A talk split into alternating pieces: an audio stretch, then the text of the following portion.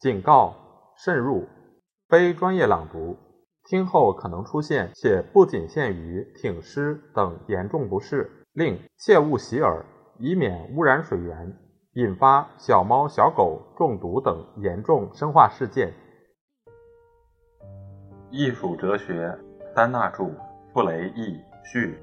以下十讲是记录我在美术学校的讲课，倘将全部讲稿编写成书。将有十一大本，我不敢以此冗长的篇幅劳苦读者，只摘录了一些提纲挈领的观念。做无论哪种研究工作，这些观念都是主要目标。而在我们这个科目中，尤其需要提出，因为在人类创造的事业中，艺术品好像是偶然的产物，我们很容易认为艺术品的产生是由于性之所至，既无规则，亦无理由。全是碰巧的、不可预料的、随意的。的确，艺术家创作的时候，只凭他个人的幻想；群众赞许的时候，也只凭一时的兴趣。艺术家的创造和群众的同情，都是自发的、自由的，表面上和一阵风一样变化莫测。虽然如此，艺术的制作与欣赏，也像风一样，有许多确切的条件。和固定的规律，揭露这些条件和规律，应当是有益的。译者序：法国史学家兼批评家丹纳，自幼博闻强记，长于抽象思维。老师预言他是为思想而生活的人。中学时代成绩卓越，文理各科都名列第一。1848年又以第一名考入国立高等师范，专攻哲学。1851年毕业后任中学教员。不久，即以政见与当局不合而辞职，以写作为专业。他和许多学者一样，不仅长于希腊文、拉丁文，并且很早精通英文、德文、意大利文。1858至71年游历英、比和意、德诸国。1864年起，应巴黎美术学校之聘，担任美术史讲座。1871年，在英国牛津大学讲学一年。他一生没有遭遇重大事故，完全过着书斋生活，便是旅行，也是为研究学问搜集材料。但1870年的普法战争对他刺激很大，成为他研究现代法兰西渊源的主要原因。他的重要著作在文学史及文学批评方面有《拉封丹及其预言》（1854 年）、《英国文学史》（1864 至 69）。评论集、评论续集、评论后集，一八五八六五九四。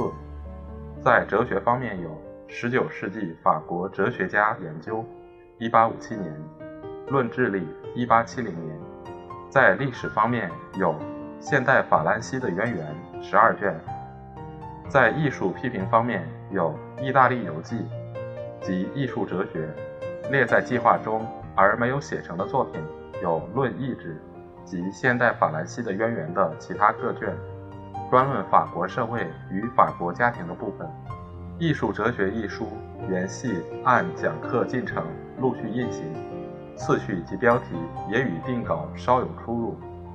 1865年先出《艺术哲学》，迄今第一编；1866年续出《意大利的艺术哲学》，迄今第二编。一八六七年出《艺术中的理想》，今第五编；一八六八至六九年续出《尼德兰的艺术哲学》和《希腊的艺术哲学》，今第三四编。丹纳受十九世纪自然科学界的影响极深，特别是达尔文的进化论。他在哲学家中福音德国的黑格尔和法国十八世纪的孔提亚克。他认为世界上一切事物。无论物质方面的或精神方面的，都可以解释一切事物的产生、发展、演变、消灭，都有规律可循。他的治学方法是从事实出发，不从主义出发。不是提出教训，而是探求规律，证明规律。换句话说，他研究学问的目的是解释事物。他在本书中说，科学同情各种艺术形式和各种艺术流派，对完全相反的形式与流派一视同仁，把它们看作人类精神的不同表现，认为形式与派别越多越相反，人类的精神面貌就表现得越多越新颖。植物学用同样的兴趣，时而研究橘树和棕树。时而研究松树和桦树，美学的态度也一样。美学本身便是一种实用植物学。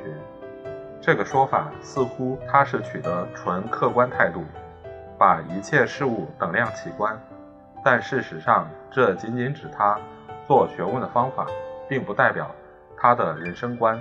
他承认，幻想世界中的事物像现象世界中的一样，有不同的等级。因为有不同的价值，他提出艺术品表现事物特征的重要程度、有益程度、效果的集中程度作为衡量艺术品价值的尺度。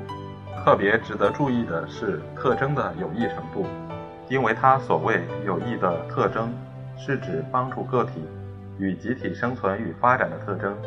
可见他仍然有他的道德观点与社会观点。在他看来，物质文明与精神文明的性质面貌。都取决于种族、环境、时代三大因素。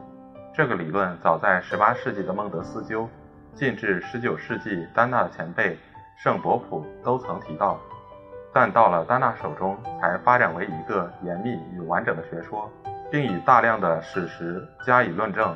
他关于文学史、艺术史、政治史的著作，都以这个学说为中心思想，而他一切涉及批评与理论的著作。又无处不提供丰富的史料做证明。英国有位批评家说，丹娜的作品好比一幅图画，历史就是镶嵌这幅图画的框子。因为这缘故，他的艺术哲学同时就是一部艺术史。从种族、环境、时代三个原则出发，丹娜举出许多显著的例子，说明伟大的艺术家不是孤立的，而只是一个艺术家家族的杰出代表。有如百花盛开的园林中的一朵更美艳的花，一株茂盛的植物的一根最高的枝条，而在艺术家家族背后，还有更广大的群众。我们隔了几个世纪，只听到艺术家的声音，但在传到我们耳边来的响亮的声音之下，还能辨别出群众的复杂而无穷无尽的歌声，在艺术家四周齐声合唱。只因为有了这一片和声，艺术家才称其为伟大。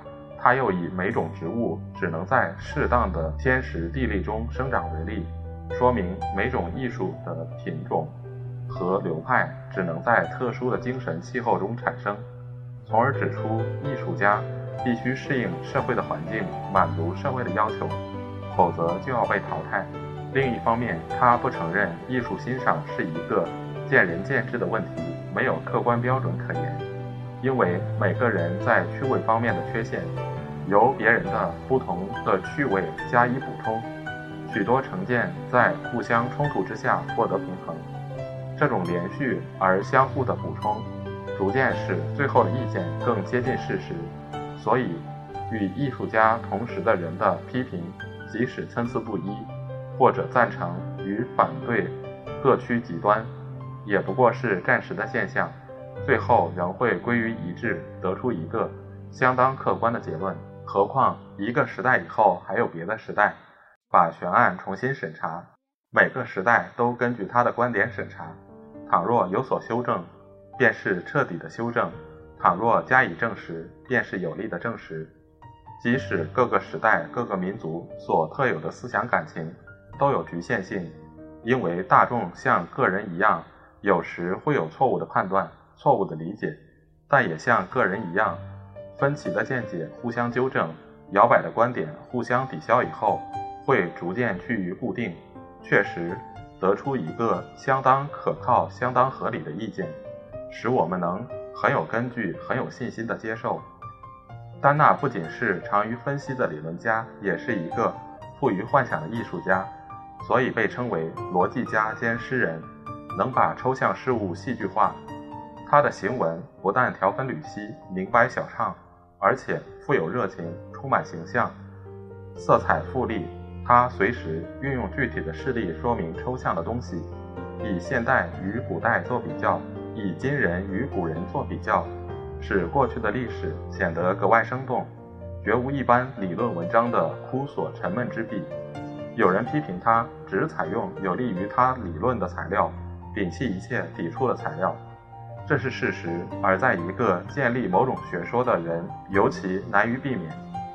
要把正反双方的史实。全部考虑到，把所有的例外与变革都解释清楚，绝不是一个学者所能办到，而有待于几个时代的人的努力，或者把研究的题目与范围缩减到最小程度，也许能少犯一些这一类的错误。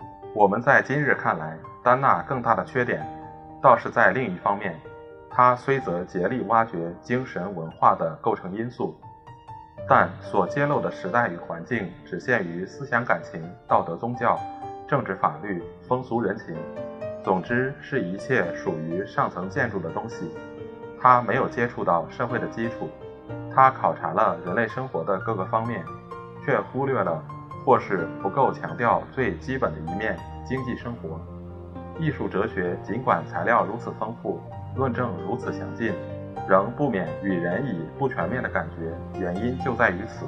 古代的希腊、中世纪的欧洲、十五世纪的意大利、十六世纪的法兰德斯、十七世纪的荷兰，上层建筑与社会基础的关系，在这部书里没有说明。作者所捉到的繁荣与衰落，只描绘了社会的表面现象。他还认为这些现象只是政治、法律、宗教。和民族性的混合产物，他完全没有认识社会的基本动力是在于生产力与生产关系。但除了这些片面性与不彻底性以外，丹纳在上层建筑这个小范围内所做的研究工作，仍然可供我们做进一步探讨的根据。从历史出发与从科学出发的美学，固然还得在原则上。加以重大的修正与补充，但丹娜至少已经走了第一步。用他的话来说，已经做了第一个实验，使后人知道将来的工作应当从哪几点上着手。他的经验有哪些部分可以接受，有哪些缺点需要改正。我们也不能忘记，丹娜在他的时代，毕竟把批评这门科学推进了一大步。使批评获得一个比较客观而稳固的基础。证据是他在欧洲学术界的影响，至今还没有完全消失。多数的批评家即使不明白标榜种族、环境、时代三大原则，实际上还是多多少少应用这个理论的。